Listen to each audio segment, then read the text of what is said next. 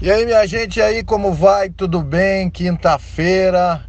A quarta-feira foi de jogos importantes. Pelo Brasileirão, o Corinthians ganhou, já chegou ali no G4, devagarzinho, com um futebol pouco brilhante, mas, querendo ou não, eficiente o time do Fábio Carilho aí, chegando mais uma vez. Tivemos também a virada do Vasco para cima do Atlético Mineiro, crise no Galo, crise completinha no Galo, depois da virada do Vasco em Belo Horizonte. E na Libertadores, que jogo, hein? Jogo com três gols anulados, dois gols que valeram, um do Grêmio, um do Flamengo. O fato é que o, o Flamengo foi muito superior no primeiro tempo poderia ter feito mais gols, jogou muito melhor.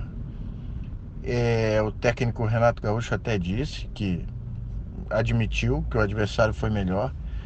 E o Grêmio não viu a cor da bola, né? O Grêmio não viu a cor da bola, principalmente no primeiro tempo. No fim, achou um golzinho e tá na briga. Tá na briga porque time grande, camisa pesada, tudo pode acontecer na partida de volta. Quem vai fazer a decisão da Libertadores? Qual o brasileiro que vai jogar contra qual argentino? Fica aí a expectativa. E em se tratando de campeonato brasileiro da Série B, teremos Paratiba no fim de semana, Paraná e Curitiba. Um jogo que para muitos é um clássico e nada mais. Eu acredito que não é bem assim. É um clássico que pode definir muito, principalmente em termos de G4. Falando do Curitiba, Curitiba vinha numa sequência muito ruim, perdeu o treinador, pressão gigante. O time conseguiu uma vitória na estreia do Jorginho e vale manter essa confiança, essa boa fase, porque um resultado negativo coloca uma água geladíssima para cima dessa euforia pós Jorginho, não que seja uma euforia gigantesca e que traga fatores negativos. Não, é porque o time vinha mal e conseguiu uma vitória. Conseguiu uma vitória sob comando do Jorginho para se manter assim, nada melhor do que um bom resultado contra um rival e na casa do, do rival.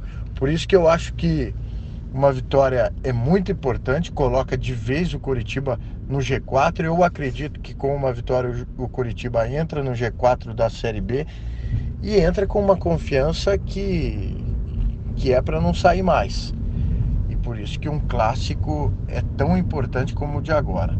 O empate não é de todo ruim para o Curitiba, porque joga fora de casa, mas para o Paraná é.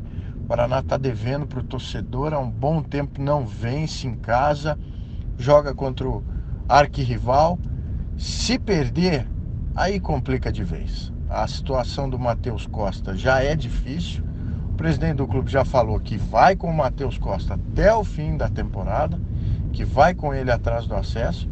Mas um resultado ruim, é, se a gente for analisar G4, acesso, primeira divisão, com uma derrota praticamente coloca uma pá aí em cima do, dos objetivos do Paraná, que são subir para a primeira divisão, ter mais caixa, voltar à elite do futebol brasileiro.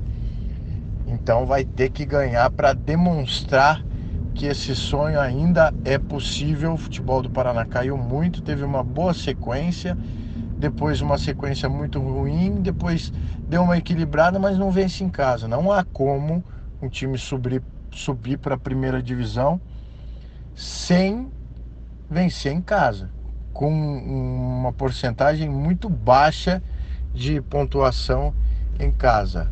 A gente sempre fala que é, quer subir, vence todas, se possível, em casa e busca um pontinho ou outro fora. Essa é a receita, não tem como.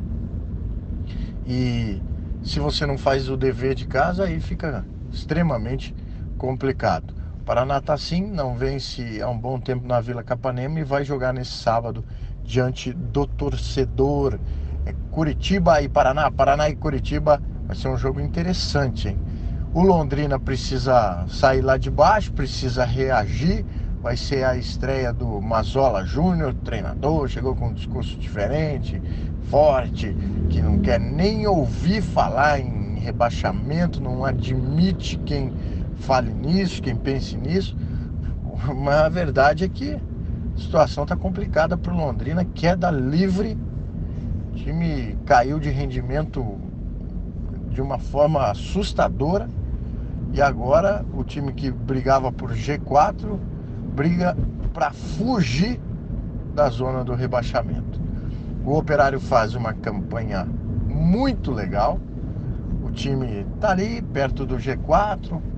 O time está buscando uma pontuação aquela para dar alívio em relação ao rebaixamento, mas vem demonstrando uma fórmula interessante. É um time equilibrado, um time que não é fenomenal, mas é um time equilibrado que em casa, com o apoio do torcedor, vai muito bem, ganha e que fora de vez em quando vai buscando um pontinho ou outro, vai, vai surpreendendo os adversários e assim vai se mantendo e bem na tabela de classificação da Série B. Esses são os paranaenses da Série B. Na Série A, o representante do estado é o Atlético, que tem o Bahia pela frente. O Bahia vem fazendo uma super campanha, comandado pelo Roger. Bahia vai ser uma das surpresas, já está sendo uma das surpresas desse Brasileirão. O Bahia que recebe o Furacão, o Atlético joga contra o Bahia lá em Salvador. O Atlético que tá tranquilão, né? Vem de um tropeço em casa, mas jogou regularmente bem, né? Teve muita pressão para cima da Chape, teve muitas oportunidades e acabou que não marcou.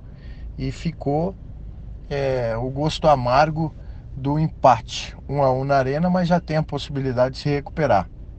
Tá tranquilo, porque já tem vaga na Libertadores por ser o atual campeão da Copa do Brasil e os jogadores estão querendo.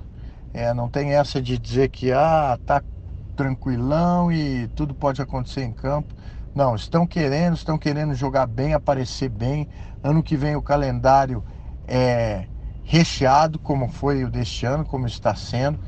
Então o Atlético tem boas oportunidades no ano que vem e jogador que quer brilhar, que quer aparecer legal, tem que estar tá bem para se manter, renovar contrato ou até mesmo conseguir outros contratos fora do país. A vitrine é boa do Atlético, inclusive para permanecer ali para a temporada de 2020. E por isso o Atlético ainda é, promete bastante nesse Campeonato Brasileiro da Série A, bons resultados e vai ser um confronto interessante contra o Bahia, que tem um bom time.